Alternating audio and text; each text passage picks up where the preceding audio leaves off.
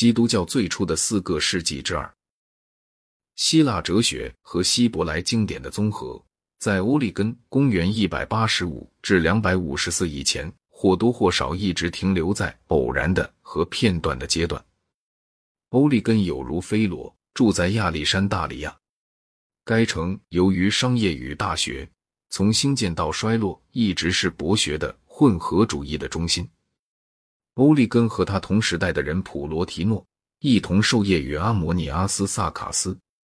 萨卡斯曾被许多人认为是新柏拉图主义的创始人。欧利根的学说有如其著作《原理论》中所述，不但和普罗提诺的学说极其类似，而且事实上也超出了正统教义所能容许的范围。欧利根说，除了上帝、圣父、圣子、圣灵以外，再没有什么完全不具形体的了。星辰是有生命、有理性之物。上帝曾赋予他们固有的灵魂。他认为太阳也能犯罪。人的灵魂，如柏拉图所说，是从创世以来就有的，在人诞生时便从某处到来，付诸于骗人之身。努斯和灵魂的区别大致有如普罗提诺哲学中所述：努斯堕落就变成灵魂，灵魂有德时复变为努斯。最后，所有灵魂都必完全归顺基督，并在那时不再具有形体，甚至连魔鬼在最后也要得救。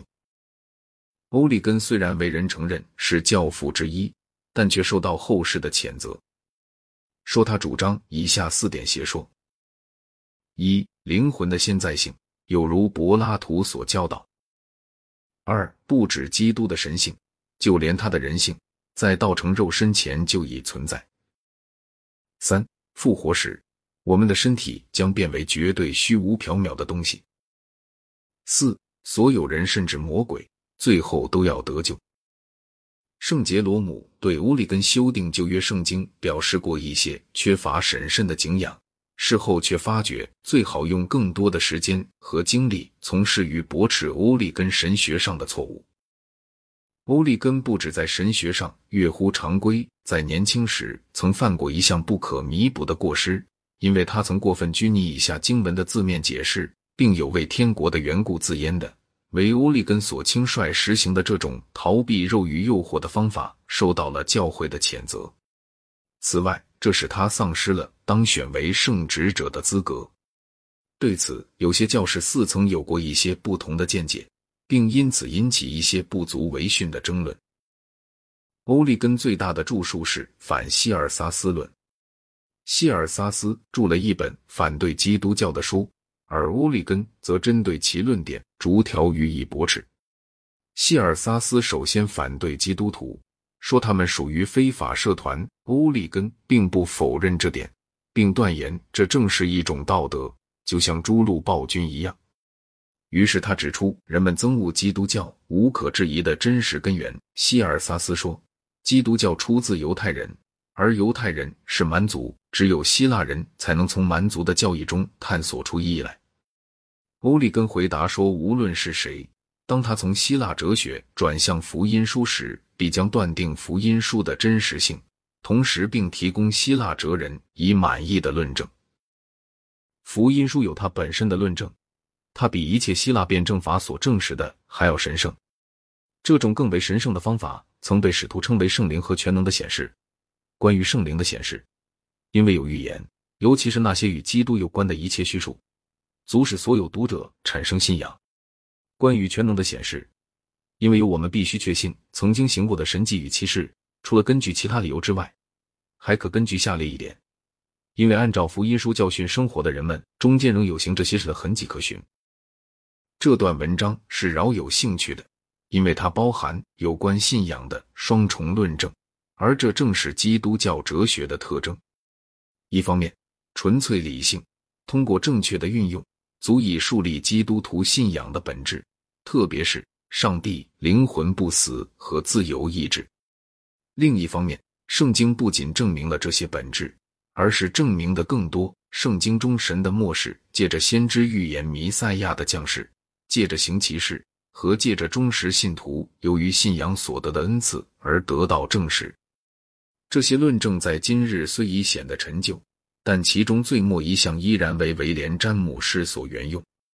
但这些论证一直到文艺复兴为止，曾受到所有基督教哲学家的承认。欧利根有些论证是奇特的。他说，魔法师们往往祈求亚伯拉罕的上帝，却不知上帝是谁，而这种祈求却显然更为有效。名称在魔法中是紧要的，用犹太语、埃及语、巴比伦语、希腊语或是婆罗门语呼唤上帝的名称，并不是没有差别的。符咒一经翻译就要失掉效力，这使人设想当时的魔法师曾使用过所有著名宗教的符咒。假若欧利根正确，那些渊源于希伯来的符咒才最为有效。尤其他曾指出摩西禁止过行邪术，因而这种论证就显得更为怪诞了。他又说，基督徒不该参与政治，但只可在神国里以及在教会里担任工作。这种教义当然在君士坦丁以后稍有变更，但其中仍有一部分被保留下来。圣奥古斯丁的《上帝之城》中就暗含着这种教义。在西罗马帝国灭亡期间，这种教义曾引导僧侣消极的对待俗界的灾难，并把卓越的才能运用于教会的修行、神学的争论和修道院制度的奇迹工作。这种教义的一些痕迹一直到今日还存在。很多人认为政治是属于世俗的，对于一个真正的圣者是不相宜的。教会统治在最初的三个世纪里发展的比较缓慢，但在君士坦丁改宗以后就迅速的发展起来了。主教是由民众选举出来的，他们逐渐获得了相当的权力，用来领导主教管区内的基督徒。但君士坦丁以前在全教会之上，却几乎没有任何形式的中央集权行政机构。施舍增长了大城市里主教的权限，主教掌管着忠信教徒的捐献，尽可对穷人有权发放或停止发放布施。这样便出现了一伙按主教意愿行事的平民。当罗马帝国采取基督教为国教时，主教们曾被授予司法权和行政权，至少在有关教义的问题上，成立了一个中央行政机构。